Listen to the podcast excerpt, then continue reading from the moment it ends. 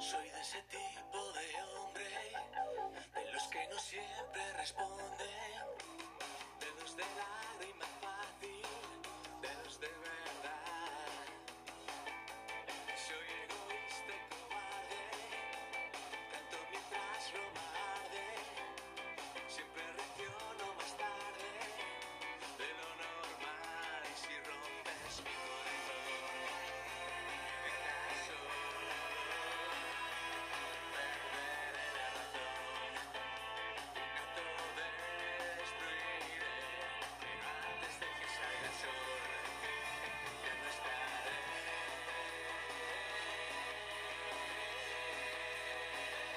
¿Qué tal chicos? Buenos días, bienvenidos a su podcast de cabecera, su podcast favorito, Codo a Codo.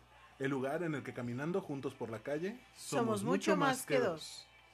Y sí, me salí con la mía. El día de hoy vamos a tener musicalización de primer nivel. Bienvenidos a este jueves hermoso. Yo soy Omar. Y además de la sonrisa de oreja a oreja, le doy la bienvenida a mi compañera del alma, Paloma. ¿Cómo estás, corazón? Muy bien, muchas gracias. Feliz porque tú estás feliz, eso me da gusto. Eh, Güey, vamos a grabar un episodio completo musicalizado por los hombres G. Sí, no sé en qué momento me convenciste de eso, pero está bien. Una disculpita para aquellos a los que no les gusta, ¿verdad? Los hombres. sí. Les van a entrar por las orejas, no me importa. Oye, hace poco, bueno, hace poco, hace como dos semanas, publicaron un meme buenísimo, referente a una canción de los hombres G.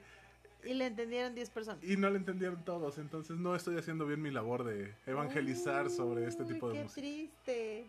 No, a mí me encantó un día que una, una, una señora conocida nuestra, ya grande, eh, nos mandó un meme, no sé si lo viste, el de que llega el Uber y eso- Precisamente ese fue el meme que publicaron en la página. Yo no lo vi en la página, pero vi que lo publicó, eh, que lo mandó una de nuestras vecinas y Ajá. yo dije, ay, no mames, ay, conoce la canción. No, bueno, ahí te Me dio mucha risa, la verdad. Está bien. ¿Cómo estuvo tu semana, chaparra? Bien, bien, eh, mucho trabajo, muchas cosas nuevas, pero afortunadamente ahí vamos.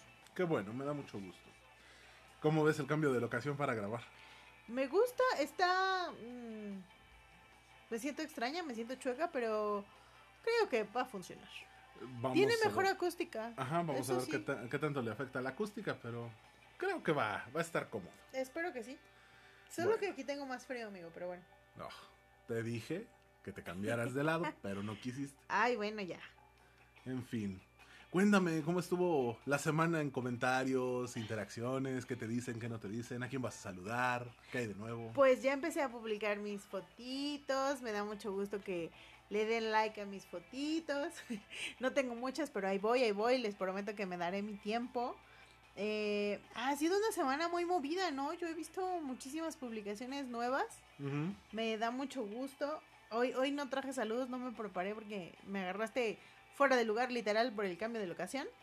Pero ya saben, chicos, les mandamos un gran abrazo, un gran saludo. De la semana pasada solo tuve un comentario y me Ajá. dijeron que les pegamos mucho a la mesa. Así que hay que tener mucho cuidado con eso. Aquí la tenemos un poquito más difícil de estar golpeando, entonces a ver si Espero que si funcione. Pero fuera de eso, bastante bien. Hemos tenido menos escuchas, eso me preocupa un poco. Así que chicos, acuérdense de escucharnos. Y pues también acuérdense que, que este, pues nos pueden seguir mandando comentarios. Que. Ah, muchas gracias a quienes me, di- indi- me indicaron.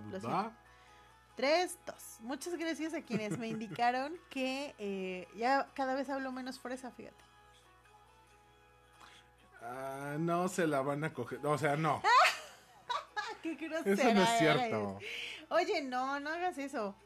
No me digas eso. Que yo estoy, estoy tratando de hacer mi voz menos fresa y tú me dices que. Pero no finjas, sé tú. Tú No eres finjo. fresa. Tú eres así. ¿Cuál es el problema? Pero es que según yo, yo no hablo tan fresa, pero en el podcast se escucha súper fresa. Pero es que no hablas fresa, ese es tu tono natural. Si lo forzas, vas a empezar a perder ese toque tan natural tuyo. ¿Para qué? Tú eres así. Te sientes rara porque te escuchas. ya te pasa inadvertido porque has convivido contigo treinta y pocos años, Muy poquitas. Ajá. treinta y uno más desde el Desde domingo el 11, pasado. Desde el 11. Ay, muchas gracias a todos los que me felicitaron, tanto en publicación como en mensajito. Se los agradezco mucho. Pasé un cumpleaños muy lindo, muy feliz, muy tranquilo, viendo tele y comiendo pastel. No, bueno. Sí, claro, esta dieta de la de pa- pandemia me está llevando a la ruina, amigo. Esos kilos que ya había bajado, yo creo que ya los volví a subir, pero no, no, no creo haber subido tanto, pero sí, sí, yo creo que unos 3, 4 ya recuperé. Bueno, poco a poquito, hombre. Pero bueno, ¿qué tema traemos el día de hoy, mi queridísimo? No le quiero entrar, le tengo miedo. ¿Por qué? ¿De qué? ¿De qué vamos a hablar? Cuéntame. Ay, ¿no te suena nada de lo que te dije que podíamos hablar? Pues sí, sí me suena, pero pa- para empezar me cambiaste el título de la canción. Eh, Es que había pensado que lo íbamos a abordar desde un lado, pero creo que tenemos que abordarlo primero desde el otro. Eh, nuestros amigos ya saben de qué vamos a hablar, ya, ya leyeron la descripción del podcast, espero. o la publicación en el grupo, o cualquier medio por el que les hemos hecho llegar el link. Entonces ellos ya saben de qué vamos a hablar. Ay, yo también. Eh, y la próxima semana vamos a tocar la segunda... ¿Parte? Es que no va a ser la segunda parte porque es un tema diferente, pero relacionado. Ok. Hoy vamos a hablar sobre un tema que nos aqueja a los hombres, pero que afecta a hombres y mujeres por igual. Vamos a hablar sobre la eyaculación precoz. Nos vamos a poner un poquito más serios de, de lo que habíamos venido eh, trabajando en episodios anteriores. Vamos a abordarlo, obviamente, desde nuestro punto de vista No, no profesional. Tranquilo. Sí de experiencia. Ajá, pero sobre todo el, el poder recordarles a todos que no estamos solos. Si eres hombre, eh, estamos para apoyarte, estamos para apoyarnos. Si eres mujer, te vamos a dar algunos consejos, recomendaciones, tips, puntos de vista sobre el cómo poder apoyar a tu pareja en esto. Y si eres hombre con una relación con otro hombre que presenta esta situación, pues también darte el apoyo y decirte que es normal, no es algo tuyo, es de la otra persona, pero tú estás ahí para apoyarlo. No hay más. Es que existen muchos, mm, muchos tabús, muchos estigmas. Em, la, no sé, ya dijiste la palabra, sí, ¿verdad? ¿Cuál? Ya la puedo volver a pronunciar. Sí, claro. Ok.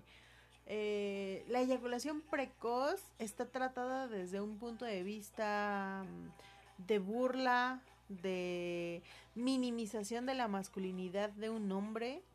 Está tratado desde un punto de vista de falta de hombría. Tiene muchísimos estigmas, tiene muchísimas, eh, muchísimas facilidades de doble sentido, el tono de burla. Y creo yo que es un tema mucho más serio, porque, porque es, es, una, es una problemática que se puede ver a simple vista como, como de falta de práctica, ¿no? Pero pues ya a través de la investigación eh, pues nos damos cuenta de que no es exclusivamente de, de jóvenes, no es exclusivamente de viejos, y no es nada más un tema de inexperiencia del hombre, sino que hay muchísimas otras causas, ¿no? Y además que, bien lo dice, se puede presentar en cualquier momento, que no necesariamente es una condición biológica y no es algo que no tenga solución. Todo en esta vida tiene solución, todo tiene muchas maneras de ser abordado.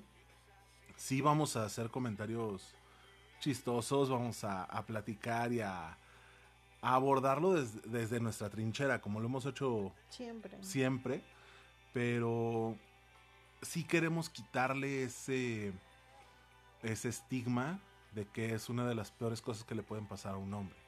De arranque, el que podamos tirar esa idea mm, machista de que un hombre tiene que aguantar tres horas con una erección y no terminar. Porque eso es lo que una mujer quiere. Ya, ya habíamos, eh, en este sentido ya habíamos abordado el tema de que, de que hay que encontrar exactamente las diferencias entre lo que vemos de porno y lo que vemos o lo que es la realidad. Y uno de los, eh, de los principales tabús que nos deja el porno es eso, pensar que un hombre tiene que durar para poder poner a la mujer en 18 posiciones diferentes y, y, que, y que la relación todo el tiempo la tenga súper dura, ¿no? O sea, sí habrá quienes puedan y qué rico, qué maravilla, pero habrá otros que pues no, ¿no? Entonces, sí es, eh, creo yo que de inicio, de arranque, tendríamos que definir exactamente a qué se le denomina eyaculación precoz. Porque también ahí, ahí es importante, una persona que se viene, como por ejemplo esos memes que yo he visto en el mismo grupo, que dicen, este, ay, duró cinco minutos. Eso no es eyaculación precoz, chavos, ¿eh? No, O sea, esa, ese es así de, de arranque, eso no es eyaculación precoz. es un tiempo promedio. Exacto. Entonces, uno, es un tiempo promedio. Dos, aquí sí, aquí sí deben creerle cuando hacen la expresión de, ay, es que estás bien rica. Es muy probable que ya hubieran sido tantas las ganas Sí. que hubiera habido esas, esa, esa falta de preparación, porque sí es, es una falta de preparación, es una inexperiencia, es eh, falta de autoconocimiento también, porque, porque, bueno, lo vamos a decir más adelante, cuando te conoces bien, este, pues puedes manipular esa parte del, de, de la, digamos, de la detención de ese clímax, ¿no? Y el conocerte bien no solamente tiene que ver con la parte sexual. El conocerte bien desde todos los puntos de por vista Supuesto. y juega mucho la seguridad. Por supuesto. Sí el autoconcepto, sí el autoestima, pero mucho, mucho, mucho, mucho la seguridad. Sí, po- porque por ejemplo, yo recuerdo que en alguna ocasión en una en un club swinger eh, le pasó, o sea, no estaba yo participando, pero le pasó a una persona que estaba en, en, en el este pues en el cuarto oscuro, pues, porque En la ¿cómo decirle? Sí, sí, se me fue el término, disculpa. Eh, le pasó y obviamente, eh, pero considera que teníamos ya un proceso, ya veníamos de un ratodote de haber tenido como esa, mm, pues sí, ese calentamiento, vamos. Entonces, pues la persona no se pudo aguantar y por lo que él, él mismo explicó, ya después platicando y todo el show, pues es que era que era su primera vez en el club y pues todo le parecía sexoso, había un montón de mujeres desnudas, pues le ganó. Sí, fue um, sobreestimulación. Ajá. Ajá. Entonces, pues tampoco era, y, y justo parte de eso es lo que, lo que queremos platicar con ustedes y que quede como esa, ese gusanito de que si algo raro está pasando, uno, se busque una atención médica, dos, se busque una atención psicológica, porque también puede venir por ahí, y tres, que como pareja, pues tenemos que ayudar. ¿no? Así es. Pero bueno, entonces, vamos Vámonos pieza por a... pieza. Dice ¿te que este, dijo Jack el Destripador, Vámonos vamos por, por partes. partes. Vale. ¿Qué es la eyaculación precoz, amigo? Ocurre cuando el hombre eyacula antes de lo deseado al tener relaciones sexuales. Se dice que se presenta en uno de cada tres hombres. Sí, es mucho más común de lo que creemos. Eh, eyacular antes de lo deseado es tanto de del hombre como de la pareja. Por ejemplo, eh, un hombre está con una mujer y la mujer quiere que dure tres días. Digo, ahí sí va a ser precoz o precoz. Pero sí por lo menos eh, que eyacule antes de un minuto en promedio Ajá. después de la penetración. La, eh, perdón, la eyaculación precoz puede presentarse durante la penetración, con la masturbación o con el sexo oral. Eh, puede suceder con frecuencia, eh, no, perdón, con poca frecuencia, vamos muy espaciado, Ujú. Y eso no es motivo de preocupación. El problema es cuando se presenta siempre o casi siempre que se tiene un contacto sexual, cuando nunca puede retardar la eyaculación o contenerla. Y si esta situación genera angustia, frustración o llega a orillar al hombre a evitar los contactos sexuales. Ok, pero a ver entonces, primero, aquí es importante, la eyaculación precoz incluye tanto la eyaculación, o más bien, sí, la, la emisión del semen como el orgasmo, ¿cierto? Eh, no necesariamente. Ok, porque justo esto es lo que marca mm, como una definición médica, Ujú. Determina que la eyaculación precoz se refiere al orgasmo y a la emisión de semen. Ok. Entonces, aquí es importante que esta diferencia, esta disparidad. ¿Por qué? Porque también encontré que psicológicamente eyaculación precoz solo es cuando se da eh, la emisión de semen, pero puede ser antes o poco después de comenzar el acto sexual, que bueno, implicaría la penetración, como bien lo dijiste pero también puede ser correspondiente a una estimulación sexual mínima, ¿no? Sí. Que es este tipo de eh, memes o eh, burlas, etcétera, que salen o que hemos visto en donde el claro ejemplo es una persona que literal se está bajando los calzones Ajá. y entonces eyacula. Ajá. O ve que la chica se acerca y eyacula. Entonces ahí pues, ese es como el ejemplo más típico, pero Pero esa es la parte de burla más grande. exacto, exacto, exacto, porque Es- no es así. Este tipo de situaciones a veces ocurre a los adolescentes por la ansiedad. Es una situación común que se presenta antes de la primera relación sexual, cuando se tiene contacto o se tiene alguna estimulación. O como el caso que, que platicabas, hay una sobreestimulación. Ajá, exacto. Entonces, no es que me esté bajando el pantalón y ya, ya haya terminado. Pero puede darse el caso. Claro. Generalmente es por eso. Y es por ansiedad. Pero entonces entiendo que hay dos tipos. Dime. O, o sea, una eyaculación que sería una eh, primaria, o sea, es la que te sucede porque porque estás em- empezando, porque es tu primera experiencia o porque eh, digamos que la tienes eh, al principio del o más bien al inicio de tu vida sexual, al principio es. del principio, ay güey. Al inicio de tu vida sexual y Ajá. otra que es que siempre has funcionado de manera regular Ajá. porque no vamos a decir la palabra normal, porque no hay nada normal en el sexo, Ajá. pero siempre has funcionado de manera regular Y de repente ocurre. Ajá, exacto, ¿no? Ojo, si siempre has funcionado de manera regular y de repente ocurre una vez y después ya no, y luego otra vez te vuelve a pasar, no es situación de alerta. A eso se le llama eyaculación precoz variable natural. Porque tienen periodos naturales del cuerpo en donde ocurre y a veces no. Puede ser porque ese día estás muy estresado, porque andas muy ansioso, Ansioso. porque estás deprimido, porque tienes muchas otras cosas en la cabeza. Incluso decían, eh, estaba yo leyendo que en, un- en una revista médica mostraban de- posterior a la vasectomía eh, el glande queda extremadamente sensible. Así es. Entonces, como por- dada esa sensibilidad, eh, muchos hombres que les practican la, la vasectomía padecen de eyaculación precoz los primeros dos o tres meses, no en todas sus, sus relaciones, Pero sí pero constantemente. llegan a presentarlo de una manera más frecuente por, Así es. ese, por esa excesiva sensibilidad del glande. Ahora explícame tú a mí qué es el glande. A ver, imagínate. eh, imagínate un pene. No, porque se me va a hacer agua la boca. Demasiado tarde. Mira, te puedo dar una explicación gráfica si quieres. Eh, imagínate un pene. Ok. La parte eh, más externa, la cabeza, Ajá. ese es el glande. La bolita, el capuchón. Ah. Eh, no, el que parece que tiene casco de alemán, Ok. ese. Ok, ya. Ajá. ¿Por qué pones dos manos juntas?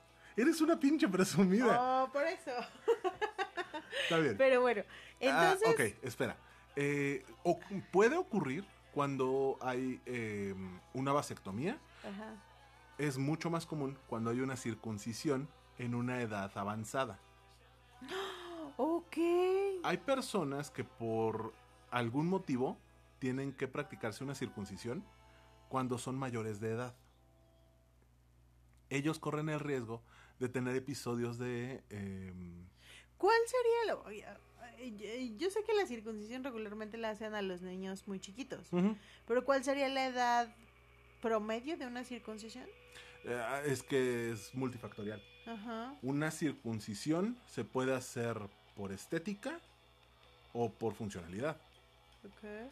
Generalmente una circuncis- circuncisión se hace cuando son bebés, cuando tienen poco tiempo de nacidos, para que sea menos invasiva y se pueda desarrollar de manera normal. ¿No te gusta normal? Regular. Ajá. Eh, pero hay momentos en los que por situaciones de eh, higiene o por alguna situación durante el desarrollo, se tiene que practicar la circuncisión ya con conciencia del chamaco.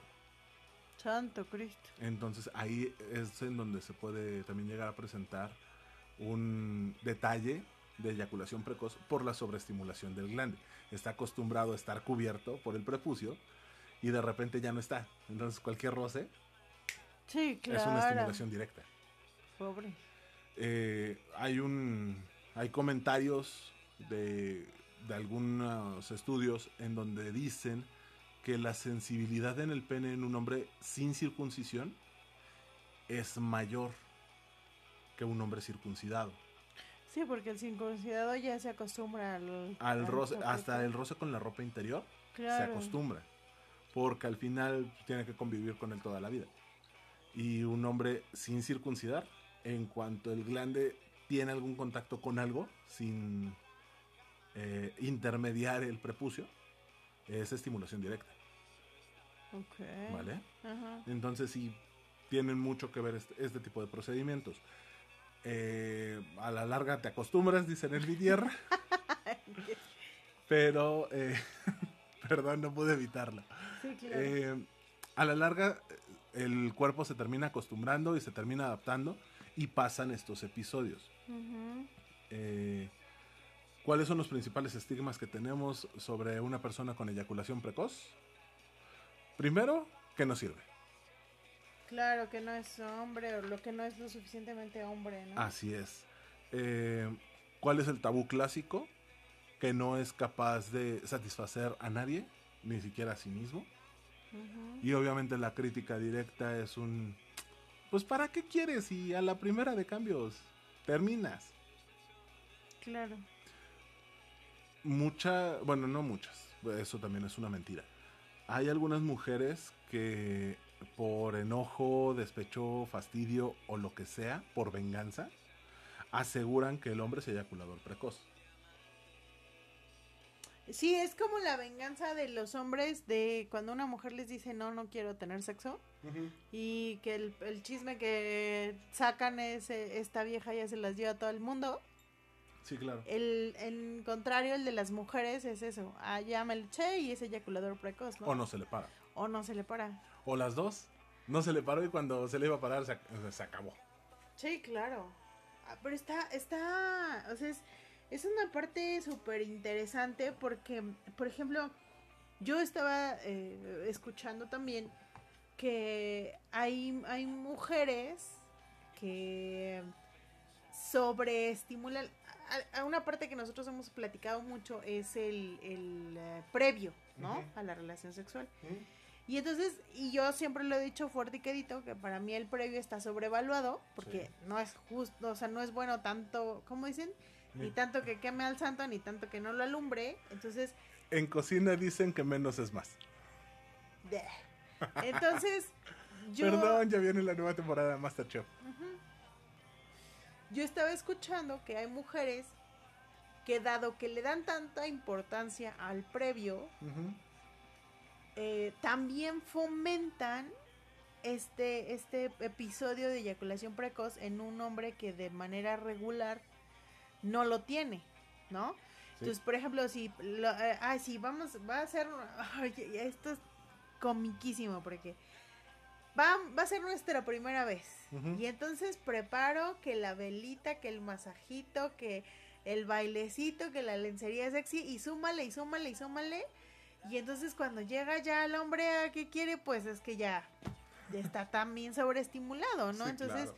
También eso es importante, chicas. O sea, como bien dice Omar, menos es más. Entonces, pues no suelten todos sus cartuchos en la primera vez. No, y además tienes 6, 8, 10 meses dándosela a oler porque se atravesó la pandemia. Ah, pues claro. Y a la hora de la hora quieres que el joven aguante tres días, no, espérate, o sea. Sí, Vamos eso siendo. también es importante. Ajá, vamos viendo to- todo lo que ha pasado. Tengo un año grabando un podcast con una persona a la que le traigo ganas, le tiro la onda. Ella me dice que sí, pero no me dice cuándo. Y de repente, es un ejemplo hipotético, Sí, ¿eh? claro, claro, claro. Y de repente me dice, sí, sí, a huevo, vamos. Y a la primera dos embestidas y ya terminé. Pues sí, porque ya traías un montón de ganas. Exacto. Pero, pero fíjate, ahí también es otra cosa importante. Dame 20 Am, minutos y me recupero. Ah, no, ¿verdad? Perdón. No. Ahí, por ejemplo, también tiene mucho que ver la edad de la persona, Sí, claro. ¿sale? Hay personas a las que, y es normal, a las que cuesta mucho trabajo que el pene se vuelva erecto. Ajá. Y ya erecto, duran un montón. Sí. Y hay personas que al revés, eh, nomás con el puro roce, Ajá. ya se les paró. Y duran muy, mucho menos, ¿no? Ujú. Yo me acuerdo que tenía un novio, el que insistía en querer durar como en película porno. Ajá. Y yo pendejamente no le dije. O sea, eh, ya llega un momento en el de, güey, ya, o sea, ya, cabrón. Y sí, o Te vas a tardar, voy a echarme un café y regreso. Exacto, duraba bastante y Ajá. pues sí estaba rico, pero pero yo no soy de las mujeres que les gusta tan largo, ¿ves? No, sí, largo sí, y grueso también, pero digo, por tanto tiempo. Tanto tiempo. Entonces, yo creo que ahí también eso es parte de lo que hablábamos al principio del autoconocimiento, ¿no? Tú como pareja sí tienes que, digo, tampoco le vas a decir, mira, mijo, a mí me gusta que dure 17 minutos, que sea así, que sea, o sea, no, tampoco. Pero sí podemos platicar sobre estos temas ah, como previo, a eso sí le pueden dedicar 5 minutos como previo.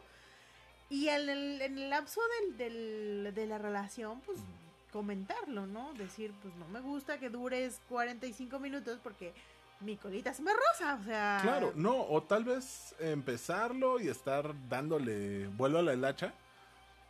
Pero como te conoces, saber que si se avienta otros cinco minutos, Ajá, Tú vas a estar incómoda. Claro, claro. decirle, este, no es mal pedo, rey, pero Ya. te puedes apurar, no. O, o escucharlo.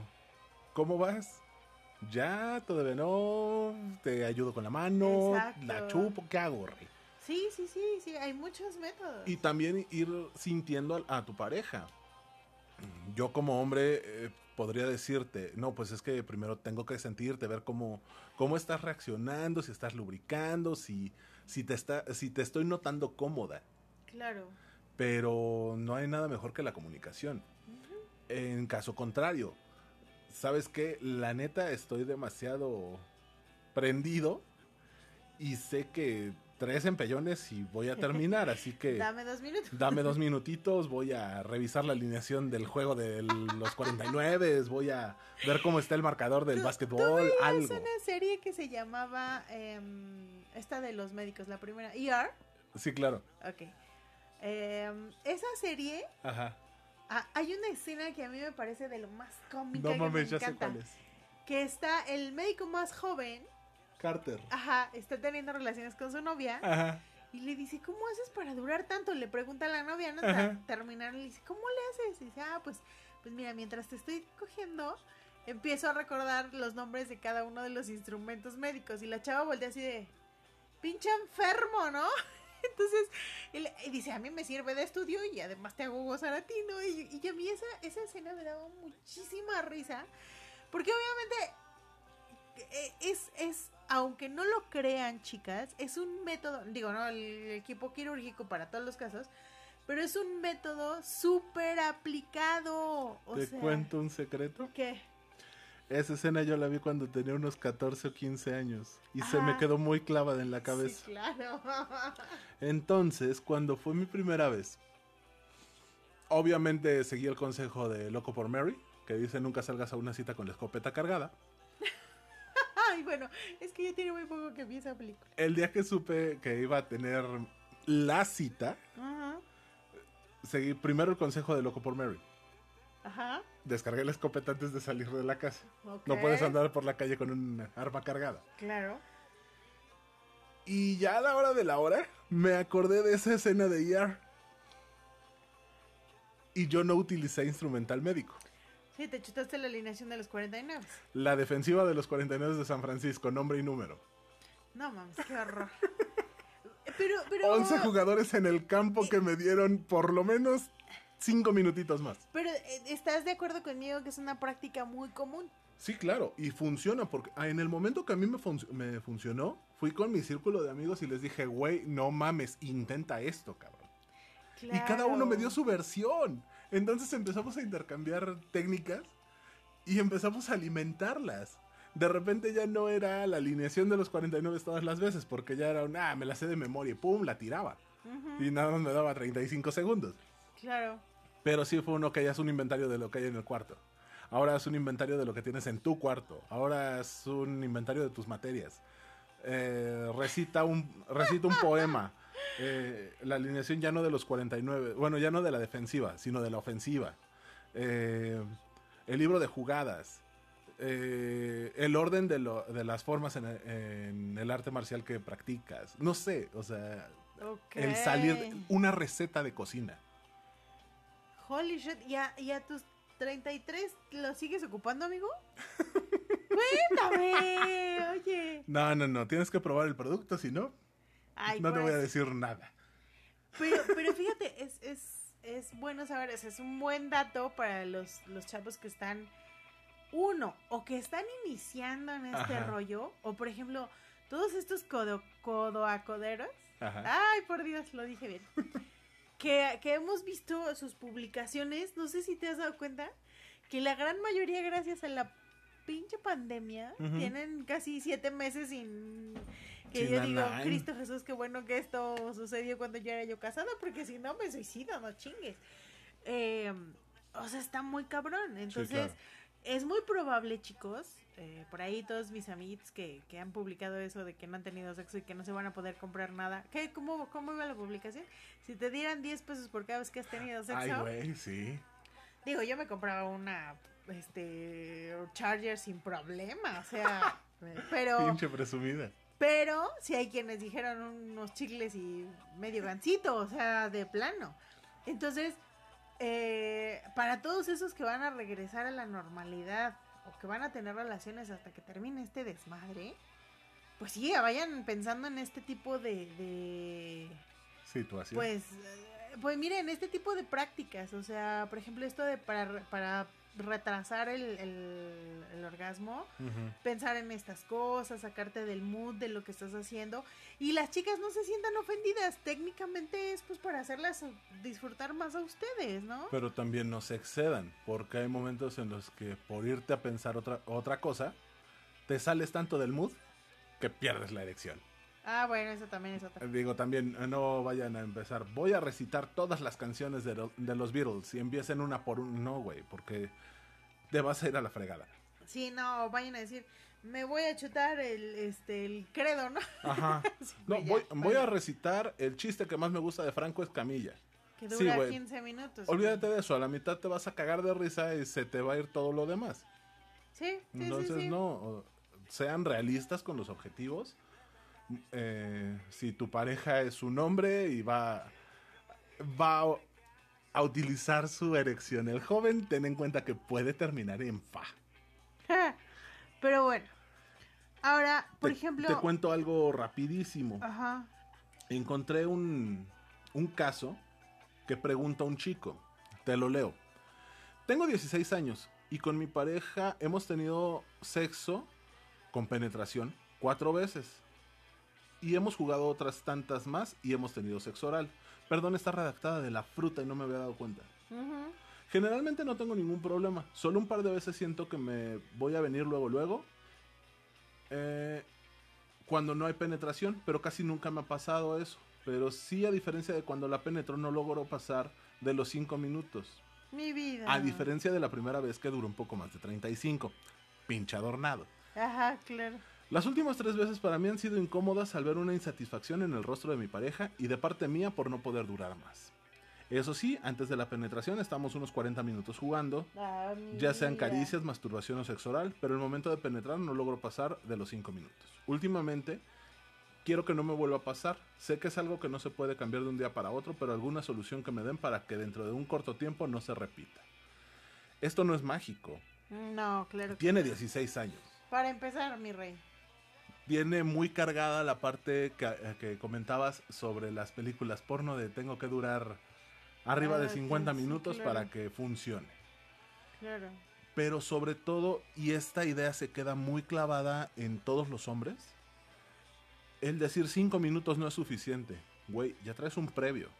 No solo tienes pene, tienes dedos, tienes lengua, tienes nariz, Uf. orejas, mejilla, piernas, lo que quieras. Entonces, no solamente es clavarnos en un solo punto. Claro. Y recordarle a nuestra pareja que no es solamente el tiempo que dure su penetración.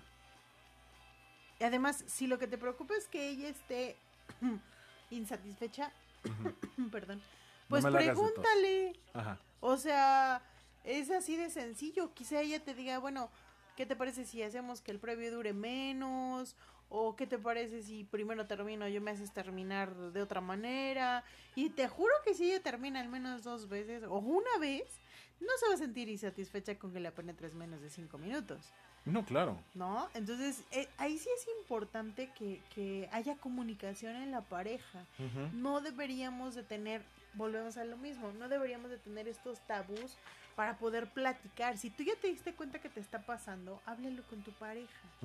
Que ahí viene mi siguiente pregunta, por ejemplo, ¿cómo puedo yo detectar como hombre que me está pasando? Si, si es una esporádica, si es una primaria, si es una secundaria, si es... Si es una este, primaria es entre los 6 y los 12 años, una secundaria... ¡Ay, güey! ¿Por qué me pegas? Por chistosito. Mira, ¿cómo puedo detectar que me está pasando? Me voy a dar cuenta.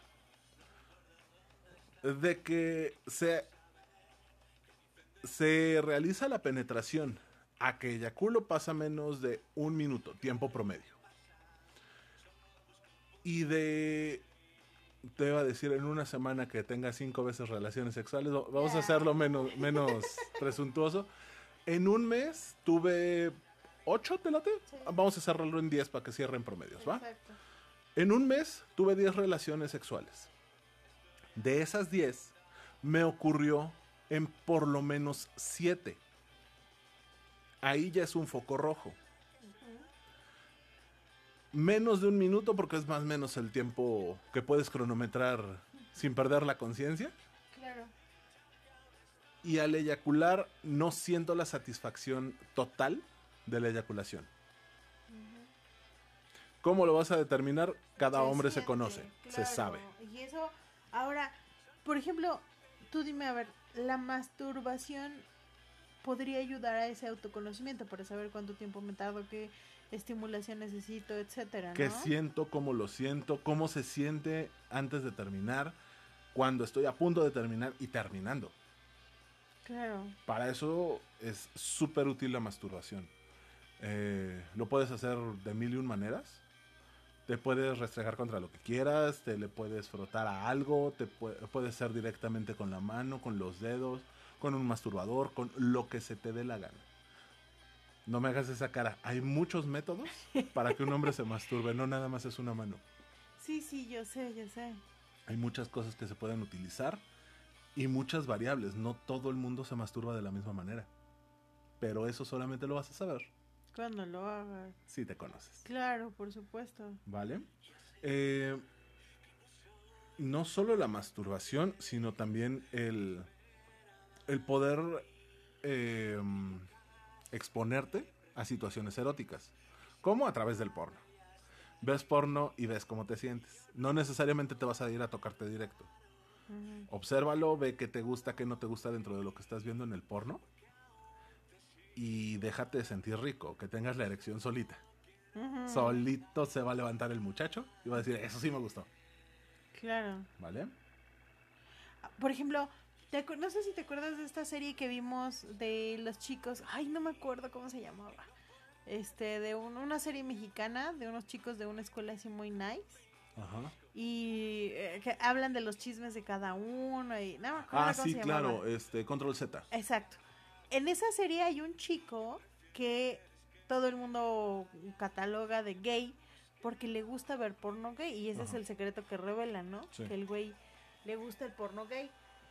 Pero el que te guste el porno gay y que te guste verlo y que se te pare cuando lo ves, no significa que seas gay. ¿No? Igual que si te gusta ver el porno lésbico, tampoco significa que seas lesbiana. O sea, es un método Me preocuparía, de... podría ser lesbiana. Sí, claro. Perdón. Sí, claro. Pero, pero eso, eso eh, digamos que tiene que ser también un tabú, chicos, que tenemos que quitarnos. Sí, no porque nos guste un cierto tipo de porno, o porque, por ejemplo, me guste ver a una persona que esté sofocando que esté sometiendo a una persona, no por eso ya estoy enfermo. No O sea, porque vea eh, porno BDSM, Ajá, quiere decir que, yo voy a amarrar y que voy a agarrar a claro. madrazos. No, para nada. Sí, e- es, eso, eso también tiene que ser una, una eh, digamos, como algo que tendríamos que conocer de nosotros mismos. Como bien dices, eh, hacer una investigación sobre cuál es el porno que me pone, cómo me pone, cómo se siente cuando me pone, eh, qué es lo que me gusta ver y qué es lo que me parece erótico como para, para llevarme a este estado, ¿no? Ahora también, por ejemplo, eh, hablando de, de otra de las, de las circunstancias que nos llevan a este, a estos tabús, también tiene que ver, por ejemplo, hablabas de, de, platicarlo, de poder exponerlo con alguien para que yo pueda saber ex- exactamente qué me está pasando. Entonces, el, el, cuando yo ya encuentro estas características de las que tú hablabas, en donde me pasa en 7 de cada 10 relaciones en un periodo de corto tiempo, eh, en el que no, no logro, a pesar de que ya trate de conocerme, etcétera, no logro eh, modificar esto que me está pasando, es importante acudir al médico. El acudir al médico es uno de los tabús más grandes que tienen este tipo de problemas. Y, y me, me da mucha tristeza también yo en la investigación que estaba haciendo ver en las páginas de este tipo de cosas o donde se publicitan productos eh, milagro para acabar con este tipo de situaciones Ajá. que chavitos de 16 a 20 años se ponen a publicar ahí y decir, oye, me está pasando esto, cuando deberían hacerlo con un profesional de la salud de verdad.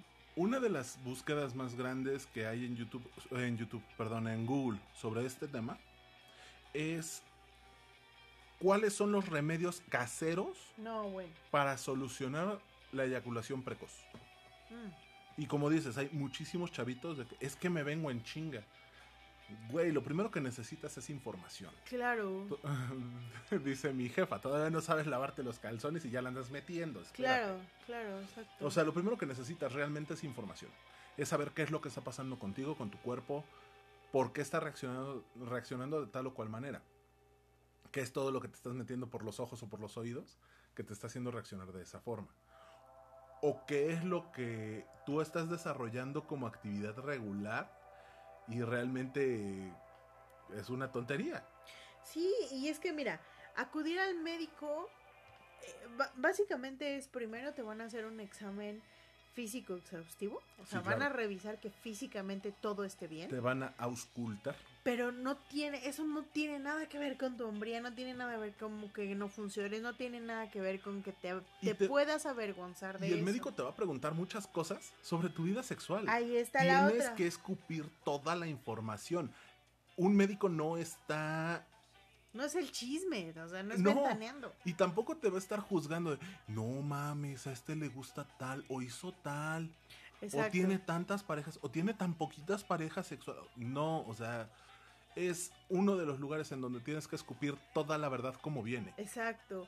Y, y, aparte de este examen físico va a haber una revisión de antecedentes y de tu relación actual de pareja. Sí. Ahí es súper importante porque es que no me pasaba en relaciones anteriores, pero me está pasando con esta pareja. Es muy probable que tu pareja sea una madre castrante. O sea, no, no estoy siendo ofensiva, sino que Sí, sí, sí, es, es- muy probable que con la pareja que tienes Por haya alguna situación alguna que no esté situación que a lo mejor no es física, adecuada. Pero que te está afectando a tu desempeño sexual. Ajá. Entonces te van a hacer preguntas sobre tus antecedentes y sobre tu relación actual de pareja. E incluso es posible que hasta el mismo médico diga, a ver, necesito que su, su mujer, su esposa, su novia, venga, porque también tengo que hacerle preguntas a ella, ¿no? Claro. Y por último, ya si de estos dos, de estas revi- dos revisiones, que son el examen físico y la, la revisión de antecedentes, todavía necesita mayor información o no hay nada que le diga que algo está en mal funcionamiento, es posible que se manden ya las pruebas de laboratorio, que generalmente pueden ser sanguíneas para descartar un hiper- hipertiroidismo, que es una de las principales causas de eyaculación precoz, o una disfunción eréctil, que ya lo, lo vamos a platicar en otra sesión, o una infección prostática, porque ahí les va, chavos, porque es tan importante que después de cierta edad se hagan estas revisiones prostáticas. Se supone que después de los 40 es cuando ya debes hacerla. Pero yo estaba escuchando en una conferencia médica que después de los 20 años o a los 5 años de haber iniciado tu vida sexual, ya debes realizarte eh, eh, análisis prostáticos. No están contraindicados, al contrario, están Ajá, recomendados. exacto. Bien lo dices, no con la regularidad que deben de tener después de los, de los 40, 40, ajá. pero sí después del inicio de la vida sexual es recomendable que se revise la próstata. Y más si presentan tres condiciones. Uno es el color de la orina. Si el color de la orina es muy eh, intenso, o sea, de un amarillo así que casi casi es de, mírame a fuerzas. Ajá. Dos, si la orina presenta sangre Eso es corriendo. inmediatamente. Y tres, si tengo periodos de orina intermitente. La gotita la traicionera, micción, le dicen en mi exactamente. tierra. La micción, micción fraccionada se llama. Entonces, cualquiera de estos tres síntomas, si ustedes presentan uno de estos, entonces estamos hablando, no es que tengan una disfunción eréctil, no es que sean eyaculadores precoces, es que algo está pasando con su próstata. Entonces, es súper importante que vayan al médico y el médico les descarte cualquier otro problema. Dentro de los exámenes de laboratorio también puede salir que lo que tienes es una deficiencia de testosterona. También. No quiere decir que, que no seas menos Ajá, hombre, no, te vayas no. a convertir en mujer. Eh, hay o- momentos en los que por algún motivo el cuerpo no la produce en la, en la misma cantidad. Entonces comienza a tener conflictos. Sí, sí, sí. Dentro de los factores que también pueden salir con el médico, puede decirte que no tiene una, una respuesta concluyente. Entonces te va a canalizar con un urólogo. El urólogo es capaz de hacer una revisión más profunda porque es su área de especialidad. Claro. Y también te puede canalizar con un psicólogo o con un psiquiatra, Sí, ya dependiendo de del centro médico de, o de lo que pueda llegar a observar el médico. Lo recomendable es que pases primero con psicólogo y si es necesario de ahí brinques a psiquiatra, Psiquiatra.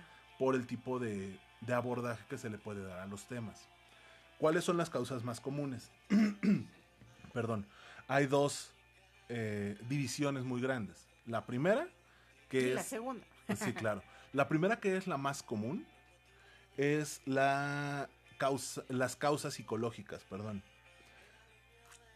Empezando por experiencias sexuales tempranas, cuando son muy chavos y comienzan a tener estas situaciones, entre comillas, eh, generalmente son problemas psicológicos.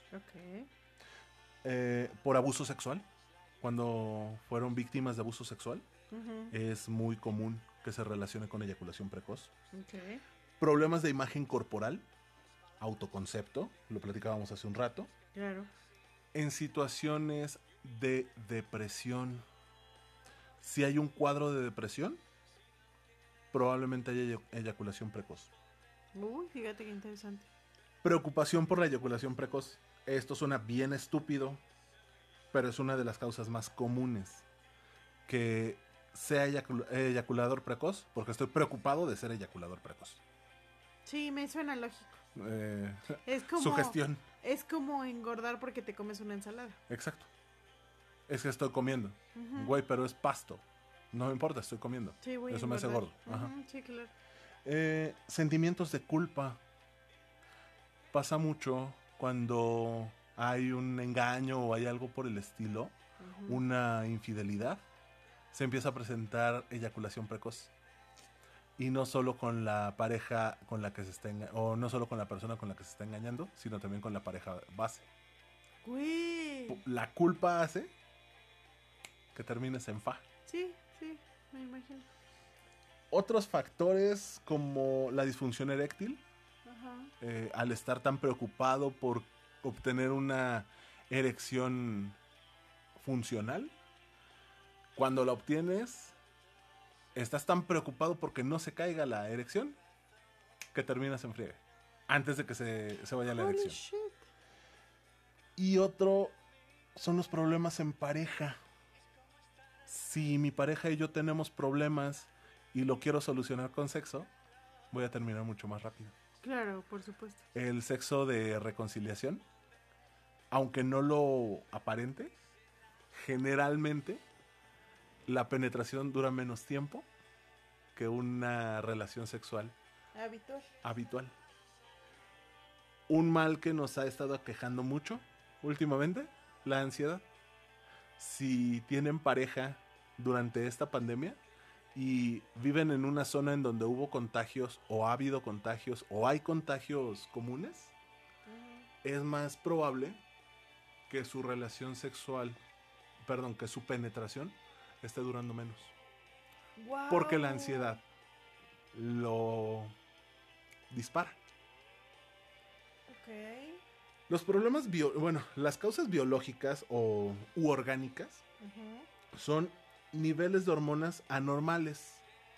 Por ejemplo, la testosterona. Ajá. Ajá. El exceso o falta de te provoca eyaculación precoz.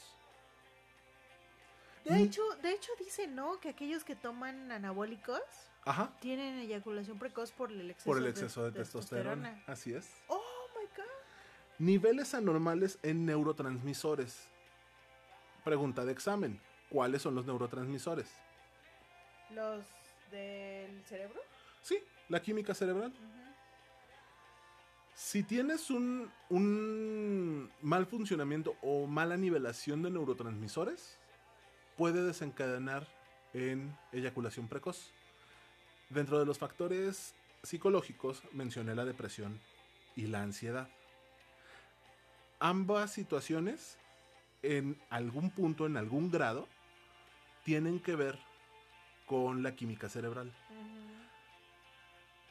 la disfunción en la secreción de neurotransmisores provoca ansiedad o provoca depresión y provoca eyaculación precoz. Obviamente, claro, es una continua. Así es. Inflamación o infección de próstata o uretra. Así como tú decías. Sí, la próstata es muy importante, es una, Pero la uretra es una también. joya de la corona dentro de los hombres. Sí. Sí, ¿verdad? Ni modo que dentro de las mujeres. Sí, bueno, tengo amigos que se van a hacer. Bueno, pero eso ya es Este- por gusto y no Tengo, tengo amigos que se van a hacer el papá Nicolau y amigas que se hacen su revisión prostática. Sí, claro. Este, bueno. ¿Sabes que una vez en un trabajo en el que estuve, Ajá, una chica pidió un permiso porque tenía su revisión prostática? no mames. Sí. O sea que se iba a ir al hotel a hacerlo. eh, Perdón, ya. Pues no sé, pero fue así de... Y le pregunta a mi jefa, ¿y tú eres del médico? o-?" Y ella se quedó con cara de... No entiendo. Y le dijo, las mujeres no tenemos próstata. Ay, claro que tenemos. Y le dice, vete a un... Te voy a dar el día nada más para que se te quite lo estúpido, pero va a ser sin goce de sueldo. O sea, sí, mi jefa estaba bien enojada. bueno, tú, eh, conocí a una persona que con tal de poder... chan- Imagínate el nivel de estupidez. La mujer mitómana y el nivel de estupidez. Con tal de chantajear a la persona con la que estaba saliendo, le dijo que ella estaba enferma, que le habían detectado papiloma y que el médico le había dicho que él tenía que ir a hacerse un papá Nicolau. No es cierto. Lo No. trajimos a desmadre durante muchísimo tiempo. Ay, no es Pero cierto. esta, esta mujer. ¡Perra! Le iba a decir bien feo. Esta mujer juraba que este amigo se tenía que ir a hacer un papá Nicolau. ¡Qué perra! Así de... mm, mm, Enfermas. cabrón. Pero bueno, ya. Ok. Da igual. Otra que es la situación menos común y la más complicada son los rasgos hereditarios. Claro, también puedes tener un componente importante. Exacto.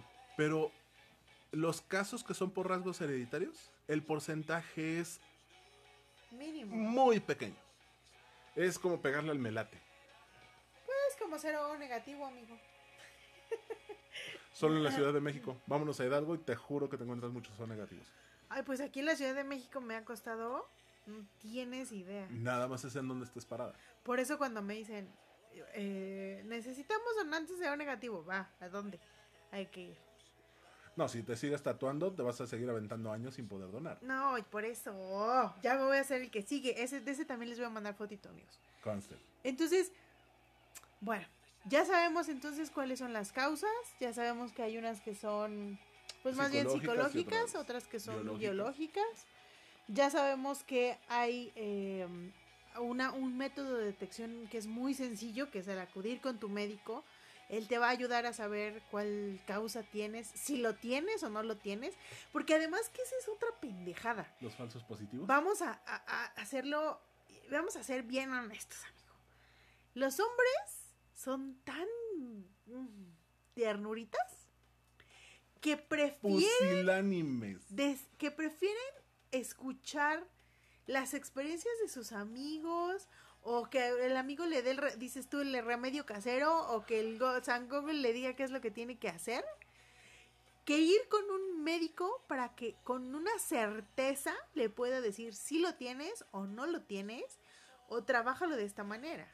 ¿Estás de acuerdo conmigo? O sea, es que Todavía es tenemos tan arraigada la pendejada de que prefiero no ir al médico para no enterarme de lo que tengo, porque ahorita me siento bien. Si llego con el médico y me dice que tengo algo, me voy a morir. Pero, pero fíjate que yo me acuerdo que cuando yo era chica decían que los hombres vivían menos que las mujeres precisamente por eso, Sí. porque no iban al médico.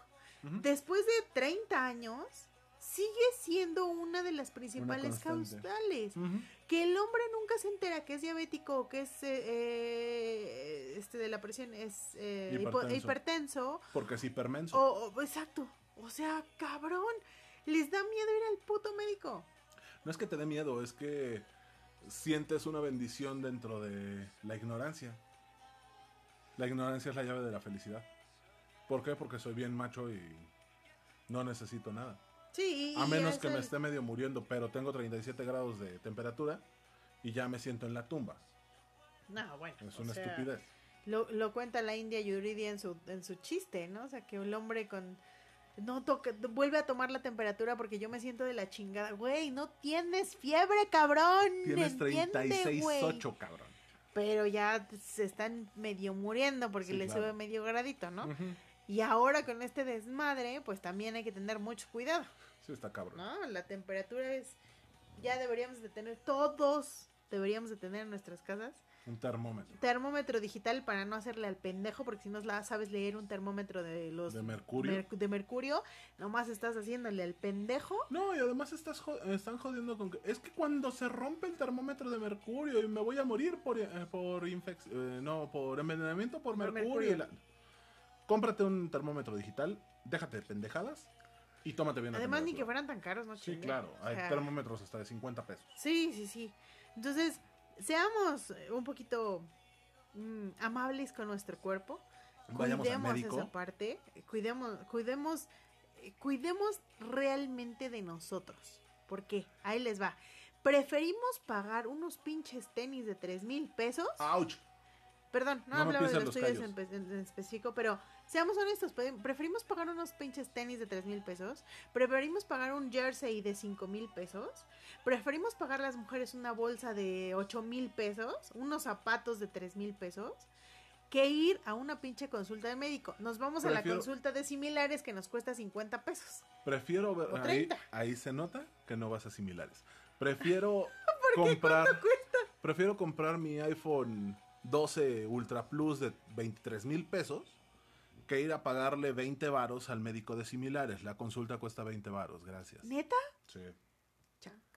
Bueno, Pero así es, es esto, fíjense, o sea, No, y bien lo realmente... dices, o sea, prefiero comprarme unos tenis de 3 mil, 4 mil varos que pagar un seguro de gastos médicos mayores por un año. Exacto, Y esos pinches tenis me los compro cada seis meses. exacto, exacto. Con lo que podría cubrir mi póliza. No te digo que esté mal que te compres los tenis. No, pero hay Pero, gastos que son Güey, o sea, primordiales, ajá, ¿no? quítale tantito a los tenis y ponle tantito al, al seguro de gastos médicos. O tienes seguro social, vete al pinche seguro. Claro, sí, es una monserguita, están esperando, pero realmente, señores, el Seguro Social tiene los mejores equipos, tiene las mejores condiciones, o sea, nada más tenemos que ser realmente eh, eh, un poco interesados en nuestra salud para que las cosas funcionen. Y no quieras ir cuando te estás medio muriendo para que te atiendan en el momento. Si sabes que no va a pasar, mejor prevenlo. Sí, la prevención es la mejor de las medicinas. Hemos estado jodiendo en este podcast que cuidemos nuestra salud mental. Creo que lo tenemos que engrosar un poco Sí, y recordarnos que completa. debemos cuidar nuestra salud completa. Mental, física, dental, eh, de la piel que no me acuerdo cómo se llama, eh, Dermatológica. dermatológica, con el pinche podólogo. ¿Cuántas veces no padecemos porque, ay, se me enterró una uña? Y Ajá. prefiero estarme escarbando poniendo gilocaína, merteolate, limón o lo que sea. ¿Sabes que por eso dejaron de eh, enviarnos, eh, bueno, dejaron de vender sin receta la gilocaína? No mames. Porque era uno de los principales eh, riesgos a la salud. Ajá, Cofepris detectó hace ya, tendrá unos 8 años, ajá. Cofepris detectó que la venta de gilocaína, o sea, cuando se dieron cuenta de para qué era, la venta de gilocaína creció hasta en un 60%. Ajá. ¿Por qué? Porque, por ejemplo, cuando, cuando funcionas como paramédico, aplicas la gilocaína para los dolores, o sea, cuando llegas a una eh, fractura, o sea, dolores que puedes controlar en el momento, de, de menos de que llegues a que te acomoden la fractura, ¿no? No mames, ¿a poco una fractura se controla con gilocaína? Sí, eh, eh, en spray sí. Sí, sí, te Una lo puedes. Sí, porque no el dolor mames. reduce hasta en un 60%. Güey. Entonces, eh, como que me acordé de la fractura de, de Dak Prescott Ah, del sí, fin de semana. Pues no, Oh. eh, en, el, en el deporte se aplica mucho. Sí, sí, sí. Porque le- no sé si has visto los sprays El que les spray aplican, es gilocaína. No mames. Entonces ahí es súper interesante que, que, que la venta de gilocaína se aumentó. ¿Por qué? Porque las personas dijeron, ah, huevo, con la gilocaína ya me puedo escarbar, ya me puedo... en el- se, se ponía la gilocaína en un algodón, en un diente para no ir al pinche dentista. Ah, no seas mamón. O sea, así, así. Es más, yo conocí una persona que se tuvo estuvo presente en una explosión en una en un este restaurante. Explotó el eh, el tanque de gas y aunque no hubo heridos, pues básicamente lo que le jodió fue el oído. Ajá. Y entonces resulta que esa persona, en vez de ir al médico, que bien podía haber, haber ido al médico, sacar su eh, constancia laboral de que no podía trabajar, la chingada, Sí, sí. lo que hizo fue ponerse gilocaína en un algodoncito y así anduvo como por siete meses. No mames. Cuando se dio cuenta de que ya no oía ni madres, Ajá. entonces fue al doctor. Y resulta que tuvo la pérdida completa de la audición en el oído izquierdo. Que si se lo hubiera tratado a los tres días de que le pasó Ajá. y no hubiera estado ocho meses con gilocaína, pues hubiera recuperado su, su oído. No mames. Y ahora tuvo que comprar un aparato Coclear. auditivo Ajá. este, de más de 10 mil pesos, porque si no, no podía manejar, no podía salir a la calle, no podía eh, este, escuchar la televisión, no podía hablar por teléfono, Sí, no, no podía hacer nada. vida. Entonces, No así de cañón. Es Güey. más, mi abuela Ajá. utilizaba la gilocaína, ella tenía artritis, Ajá. y muchos años, por muchos años, ella tenía una cocina económica, que ahora conocemos como cocina económica. Y eh, era tanto su manejo de las cosas calientes a las cosas frías que tuvo eh, artritis. Ok. Ah, bueno, pues ¿qué hacían? Compraban gilocaína y haz de cuenta que sí iba a hacer su manicure con gilocaína. No Así. mami. Entonces, obviamente, ella se, se, tra- se trató la artritis ya muy grande, ya te estoy hablando de los 70, 80 años, y obviamente eso le jodió la vida porque había cosas que no podía ni siquiera agarrar. Ella tejía y todo el show y dejó de hacer todo eso porque se jodió las manos. No chingue. Entonces, Bueno, así de grave es el estar por jugando con la salud. por eso tenemos que acudir al médico.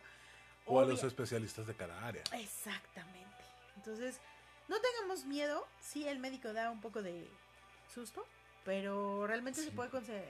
Decía mi abuelo, fíjate, no, no andaban tan perdidos, que había tres personas que nunca debías de perder, Ajá. que era tu sacerdote, porque mi abuelo pues, era muy católico, Ujú.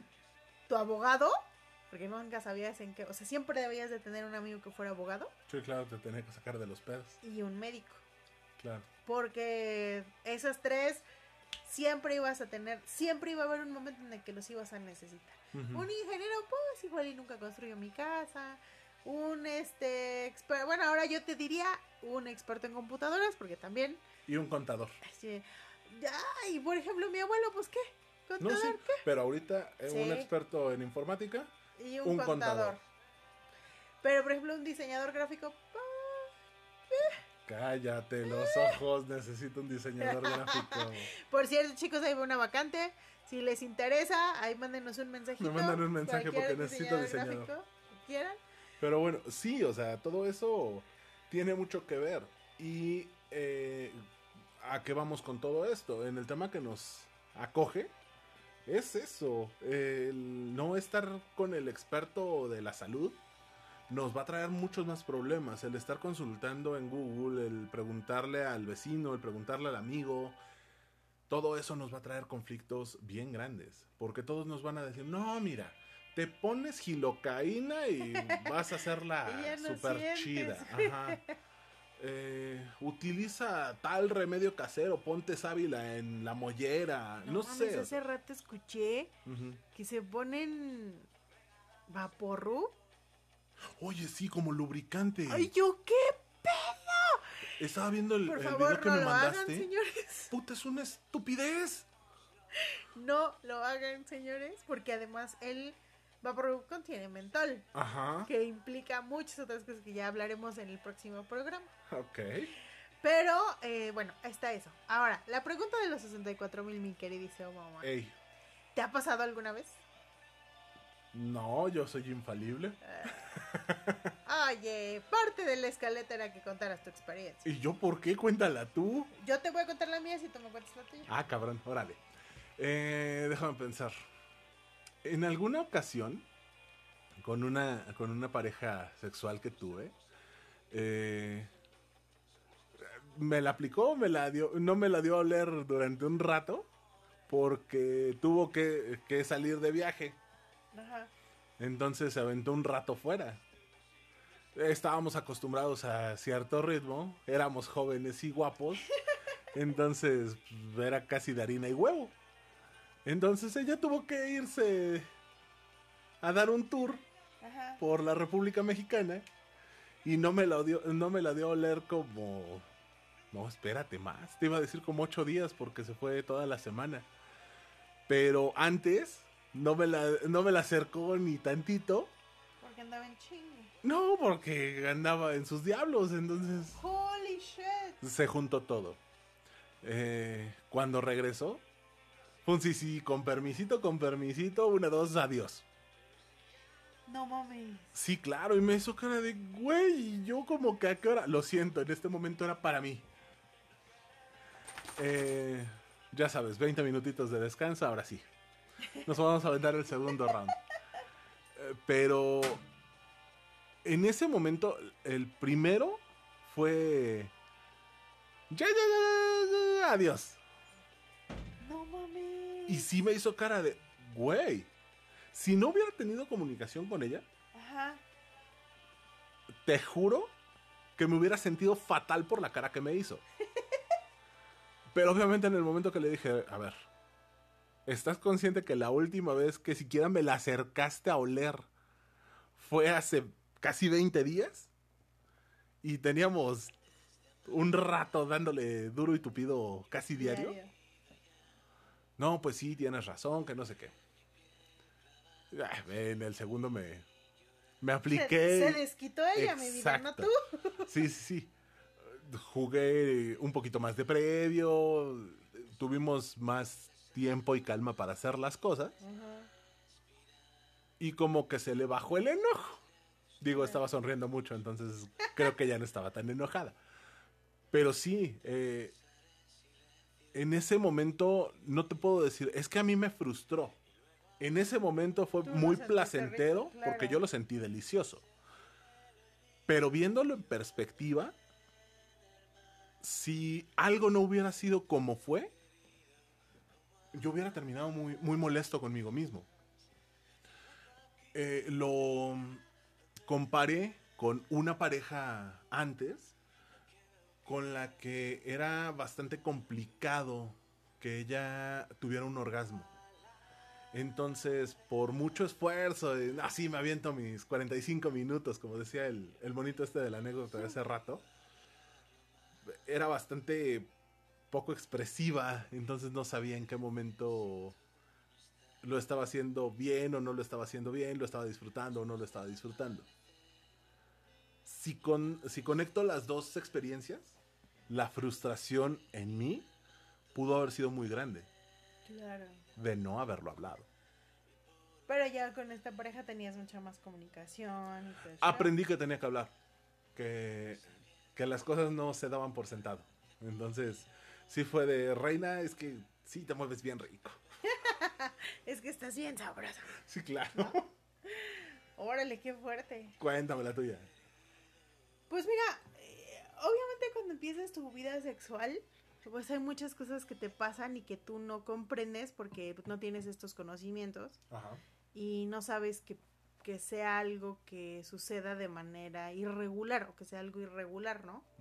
Entonces, cuando yo empecé mi vida sexual, corte A, yo me tardé mucho en saber hasta por dónde era. Ajá. Este, por mucho tiempo yo pensé que el sexo regular era el anal. Ok. Entonces, eh, digo, lo cuento como parte del por qué, por qué no me di cuenta que estaba pasando. Ajá. Entonces, entre mis primeras experiencias sexuales, eh, pues efectivamente la persona no era tan ducha. Ajá. Y entonces era así como de, ay, ya me vine. Y yo así, ah, órale, qué padre. Este, felicidades. qué dichoso tú, ¿no? O sea, presumido, ¿no? Sí, sí, sí.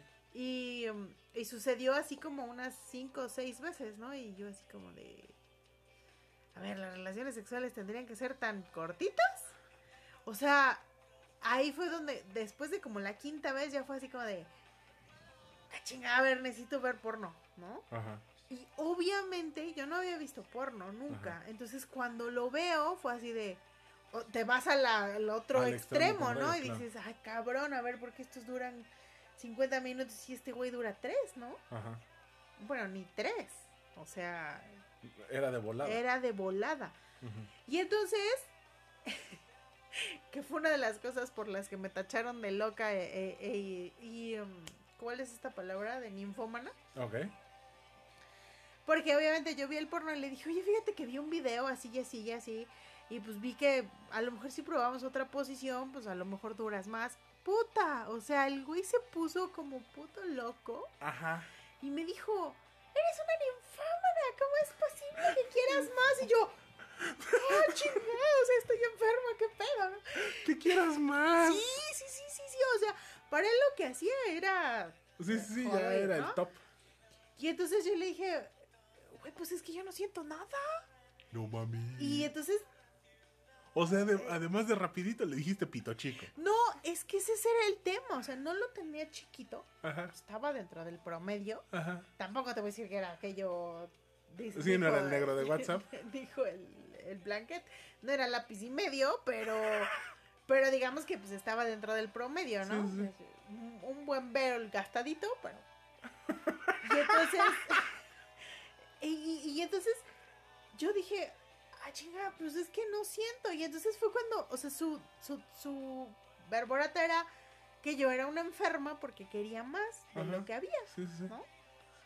Pero, gracias a la era del internet, pues ya te empiezas a investigar yo empecé a leer libros. No, yo no soy tanto, como decíamos la semana pasada, yo no soy tanto de consultar en, en En Google. Google. Pero empecé a leer libros y empecé a buscar un poco más de información y empecé a como a decir, a ver, güey, esto no es normal, ¿no? Y entonces me encontré un libro que se llama eh, Las cosas bellas de las cosas bajas. Ok. Eh, no me acuerdo ni quién es el autor, ahí se los busco y se los paso. Pero este libro habla sobre la sexualidad femenina. De hecho, fue un libro que después, muchos años después, como unos 15 años después, yo me enteré que estaba dentro de los libros prohibidos por la iglesia. Ah, no, bueno. Y fue así de, ay, me voy a ir al infierno. entonces, pues, pero bueno, ya lo había leído. Y este, y entonces ahí en este libro, pues hablan sobre cómo es el orgasmo femenino. Obviamente te dicen, mija, si no sabes cómo es, o sea, si tú no lo puedes describir, es que nunca lo has tenido. Huevos. Así. Ajá. Y entonces cuando ya te empiezas a conocer a ti misma, pues ya dices, no, mi chavo, a mí no me la A mí no me vendes espejitos, Ajá. cabrón. Y entonces yo le dije, no, mira, yo nunca he tenido un orgasmo porque así y así y así y así y así. Ajá. No lo he sentido y entonces pues quiero sentirlo, ¿no? Y la verdad es que ahí se aplicó y dijo, bueno, este, a ver, vamos a ver. Pero yo creo que también yo le generé esa duda porque entonces él empezó como a, a durar un poco más. Pero tampoco te estoy hablando de que duraba 30 minutos. Ajá. O sea, de durar De, su- 3, de sus tres pasó empezó unos respetables cinco. 7. Entonces, pues ya como que se fue arreglando la cosa. Bueno, siete ya es un promedio decente. Ajá, exacto. No, sí, ya después cuando me enteré que este güey me ponía el cuerno, Ajá. fue así de, güey, yo le enseñé todo lo que sabe, mi hija, me debería de dar las gracias, pendeja. Ya le enseñé todo lo que sabe. De verdad, o sea, porque el güey no se conocía. O bueno, tú no sabes, a lo mejor después de cada palenque con, con la otra, se levantaba y por mi manager. Seguro le daba gracias a la Virgencita de Guadalupe y a su, eh, a su novia, ¿no? Entonces, la verdad es que sí. Se eh, sentía iluminado por una palomita. o le soplaba el viento. Ay, no, ¿verdad? Y este. Y, y, bueno, el, el, beneficio que tuvimos fue de que, pues yo sí le investigué y él aceptó un poco, un poco, ¿eh? Porque además Sí, le claro. tuve que disfrazar muchísimo porque el primer pensamiento fue, ¿dónde lo aprendiste? ¿Con quién te...? Ay, Ah. güey, no mames, no me ¿Quién te lo nadie, cabrón. Pero bueno, gracias. Tú se aplicaste, lo aprendí en un libro. Literal. Ajá. O sea, y, y por correspondencia, además, nada, no es cierto. Pero sí es una parte importante, pues, que se, que se tiene que platicar, ¿no? Obviamente con este güey nunca funcionó porque de ninfómana jamás me bajó, porque yo quería saber más, porque yo aprendí, quería aprender más, porque en el momento en el que le dije que era un trío, bueno, pues, casi me lleva a confesar a la catedral. Y este, y la verdad es que terminé por decir, ay, ¿sabes qué? Es el de suerte, bye. No, muchas gracias. Pero bueno, con tus parejas posteriores te funcionó. Ah, por supuesto, pero déjame decirte Ajá. Que de mis parejas posteriores, ninguno podría yo, o sea, dados los datos que acabamos de proporcionar, que tampoco es que duraran 40 minutos, pero ninguno podría considerarlo como eyaculador precoz. Salvo este vato que era un ya cabrón. Ah, no mames. Pero ahí creo que puedo contarte que era la, la experiencia de un joven novillero. Ajá. O sea, era una persona que era más chica que yo, Ujú. Que obviamente estaba impactado por el, monumento de mujer que estaba llevando a la cama. ¿Quién no, reina? Y que de, de alguna manera, y alguna vez me lo confesó, le intimidaba. Ajá. Entonces, obviamente él quería desempeñarse de la mejor manera. Sí, claro, lo viste en, un, en una porno, yo soy el porno. Exacto, sí, sí, sí. Güey. Y entonces, y con él yo ya había tuve mucha apertura, y entonces yo ya le había platicado que me gustaban ciertas cosas, que entonces él dijo, a huevo, lo tengo que aplicar, ¿no? No, y además creo que algo que mencionaste es que con la primera persona que mencionabas, la experiencia no era tan amplia. No, Y tus parejas posteriores no te agarraste novatos. no, ya me agarré más bien Ya, corridito. ya eran viejos lobos de mar que, Sí, que sí, sí, traían sí, su experiencia corridita. O sea, Y este te digo, Eso este mucho chavo, este chavo, eh, eh, pues que estaba chavo, sí, claro. y tenía ganas de impactar, ¿no? Entonces, eh, no lo culpo, pero también ahí creo yo que fue de mi, de mi, una, un acierto como pareja el haberle dicho, güey, a ver, Está chingón, pero no mames. sí está padre, pero no todas las veces. Claro. O sea, por ejemplo, te voy a, te voy a hacer, a mí, si hay algo que me prende, es un rapidín. Ok. O sea, es más, yo te puedo asegurar que si hay un rapidín, es muy probable que hable- haya un segundo. Ok. Porque de verdad me gusta. O sea, Ajá. incluso alguna vez a mi pareja le he dicho, a ver, haz de cuenta que soy una muñeca. Tú no te preocupes por si yo me vengo. Yo te juro que yo, el orgasmo es de quien lo trabaja y yo lo voy a trabajar. Pero yo quiero, o sea, a mí me prende mucho ver que tú lo estás disfrutando y que tú, que tú te- le estás poniendo el empeño que va para ti.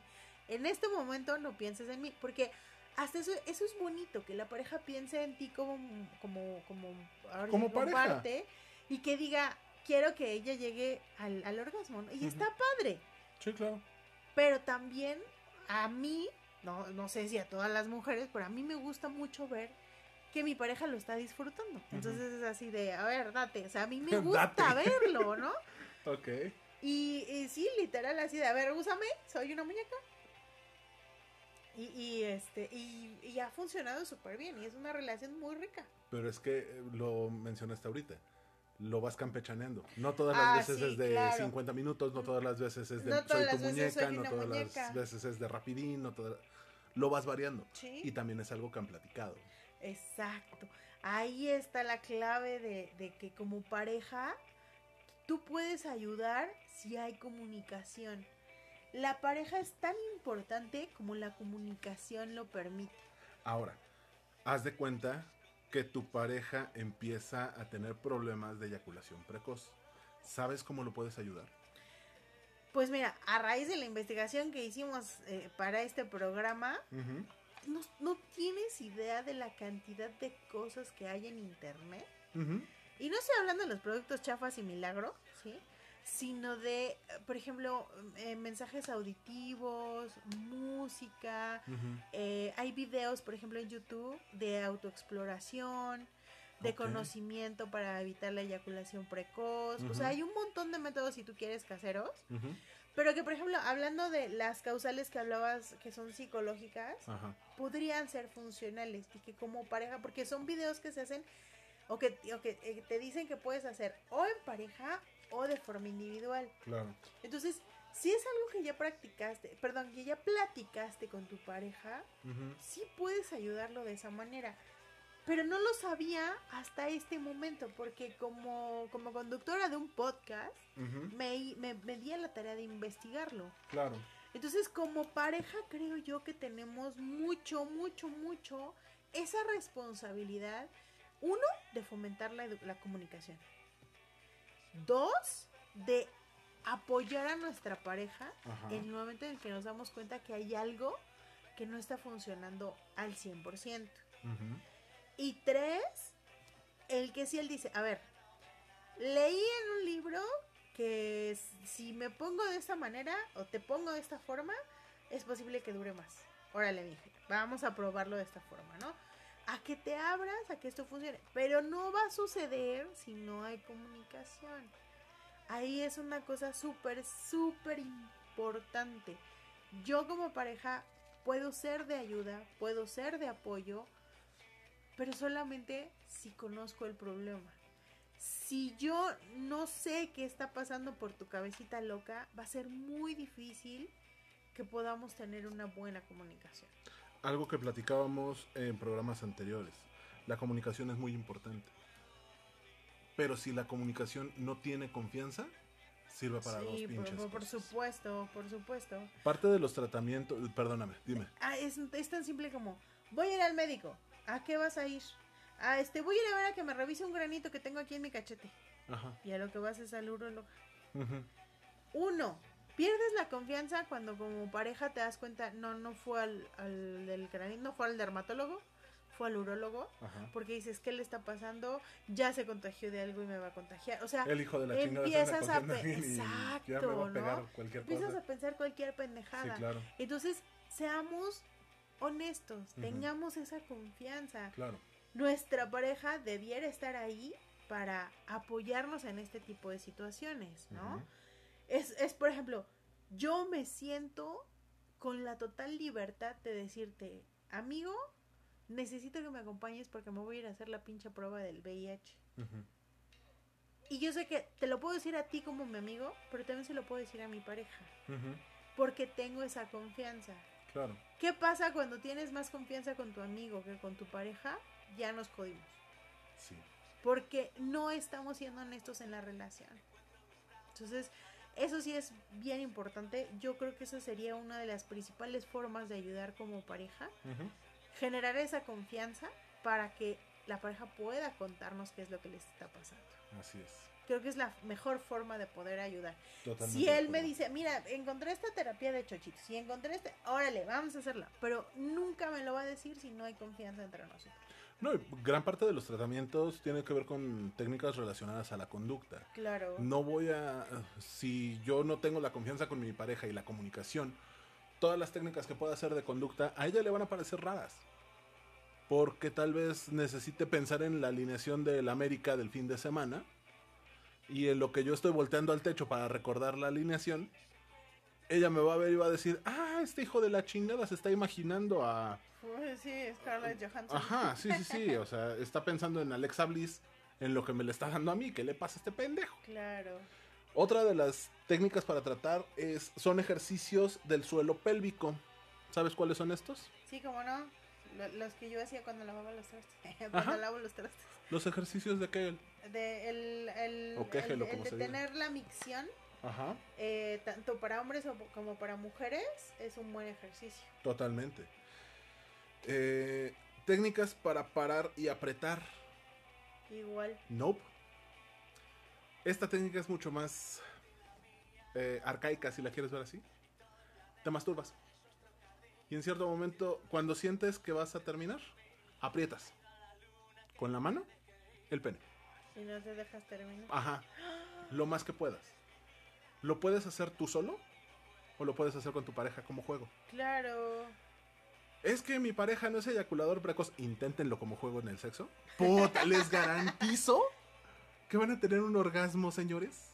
Increíble. Y si son señoritas las que. Bueno, si son damas las que nos están escuchando, les prometo que su pareja les va a dar las gracias cuando lo hagan. Bueno, no, cuando lo hagan, les va a decir, ¿qué te pasa? Pero cuando tengan un orgasmo, va a ser de los mejores de su vida. Hay preservativos que tienen anestésicos leves. No gilocaína y otra cosa que no me acuerdo cómo se llama, pero sirven como retardantes. Ok. Esos también funcionan. Medicamentos, estos solamente Recetados. recetados por un profesional de la salud. Por favor. El asesoramiento psicológico es sí o sí. Las técnicas de conducta y muchos de los ejercicios o recomendaciones se las va a dar un especialista en salud mental, un psicólogo, un sexólogo, algunos psiquiatras. Antes de meter chochos hay algunos psiquiatras que dan técnicas de conducta. ¿Pueden atenderse a través de la medicina alternativa? Sí. Depende cuál sea su ideología. Todo es funcional, siempre y cuando se atienda. Ujú. Yo como conclusión para este episodio quiero dejarles eso. Atiéndanse, escúchense, véanse. Si son parejas de una persona a la que notan que puede tener una situación de este tipo, denle mucho amor, mucho cariño, mucho respeto. Sobre todo mucho respeto. Confianza para que pueda abrirse y no se sienta juzgado, no se sienta infravalorado. El ego ya está muy golpeado. Sí, por sí solo el padecimiento eh, puede tener una, una consecuencia en el autoestima, en la autoestima. Enorme. Pero si además la pareja se burla y ot, pues puede ser el triple de peor. O lo aborda de una manera poco empática. se- en lugar de tomarse como ayuda, se puede tomar como agresión. Agresión. Entonces sí tenemos que ser muy conscientes de cómo vamos a abordar el tema, cómo vamos a tener esta plática emocionalmente complicada de la manera más asertiva posible. Muy interesante. Pues sí, creo que me quedo también con tus conclusiones. Decíamos primero la comunicación. Nah, no hiciste la tarea. El. Oh, por eso. Eh, el, au- el autoconocimiento, la comunicación con la pareja y el acudir al especialista, al médico o al psicólogo es tan importante en el aspecto eh, mental como en el aspecto físico. ¿no? Eso sería para mí mis conclusiones. Chamacos, no les saquen al urólogo. No les saquen el examen de próstata. Ya no les meten nada. Les sacan sangre. Hacen un examen que se llama antígeno prostático. Revísense, vayan constantemente al médico. Tengan sus revisiones semestrales. Acudan al dentista, acudan al dermatólogo, acudan al podólogo, acudan al psicólogo, acudan al, Al optometrista. optometrista, señores, no manejen si no ven bien, ni menos de noche. cuídense mucho. Todo tiene relación con todo. La salud mental tiene relación con la salud física. La salud dental tiene relación con la salud física y con la salud mental. La salud eh, dermatológica tiene que ver con todo lo demás. Vamos a procurarnos un poquito más. Tengamos, seamos, Seamos lindos con nosotros mismos antes de serlo con otra persona. queremos que nos quieran y nosotros no hacemos nada por querernos. Queremos que nos respeten y nosotros no nos respetamos. Queremos que confíen en nosotros y nosotros no confiamos en nosotros, mismos. Tenemos que darnos un poquito de atención para que las demás personas nos den atención. Aquí mm, creo yo que uno de los mejores eh, ejemplos que nosotros podemos hacer o que nosotros podemos dejarles a ustedes como nuestros escuchas es el amor por uno mismo. Ámense, quiéranse, cuídense y vayan al doctor. Ténganse mucho, mucho, mucho cuidado. Ténganse mucho aprecio. Y en el momento que noten algo raro, si tienen pareja, compártanlo. Si están haciendo ustedes solos las cosas, atiéndanse. Si tienen alguien de confianza, hablen con esa persona. El apoyo lo van a tener. Si no saben a quién acudir, estamos tan cerca como un mensaje a nuestro Twitter que es arroba codacodopod, a nuestro grupo de Facebook. Eh, No que es codo a Codo codo a pod. codo pod. Ah, ni que fuera tan difícil, todo es lo mismo. Perdón, pues no me lo sé. Un Ah. correo electrónico codo a arroba gmail.com o déjenos un mensaje de voz en Anchor. que es anchor.fm diagonal codo a codo pod.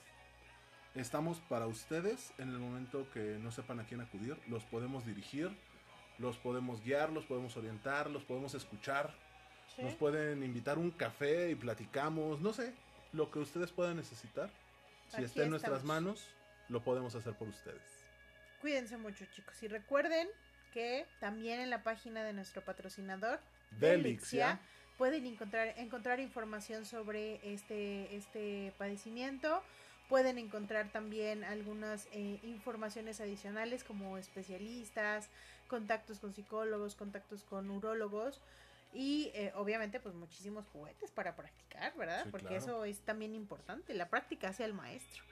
Y Recuerden- para alimentar su autoestima y verse preciosas y ver a su pareja preciosa, pueden acudir con nuestros amigos de María Bonita. Recuerden que en la página de María Bonita, en sus catálogos hay cosas preciosas y ahorita traen unas cosas para Halloween y Día de Muertos que están uff, uff y recontra uff. No manches, viste el body. Sí, uf. están preciosos, por favor. Ahí denle una visita. Recuerden que eh, apoyando a nuestros patrocinadores nos apoyan a nosotros. Y, ay, por cierto, por ahí me preguntaron que si era en serio lo de vender las fotos este, de nuestros coderos eh, en paños menores. No, señores, era broma. Esto parte del mismo chiste. Me van a acusar de pornografía infantil. Entonces, no. bueno, no. Infantil, ok. Ay, todos somos muy jóvenes, entonces. Sí, pero todos ya alcanzamos el timbre. Ya pesamos más que un garrafón. No chingas. Entonces, cuídense mucho. Nos vemos por aquí la siguiente semana. Eh, por ahí eh, sigan dando like a las publicaciones, sigan compartiéndolo, inviten a sus amigos a que nos escuchen. Y recuerden que estamos aquí para ustedes porque caminando juntos por la calle Somos mucho más que dos. Nos vemos la siguiente semana. Los amamos. Adiós. Bye bye. Adiós. ¡Mua!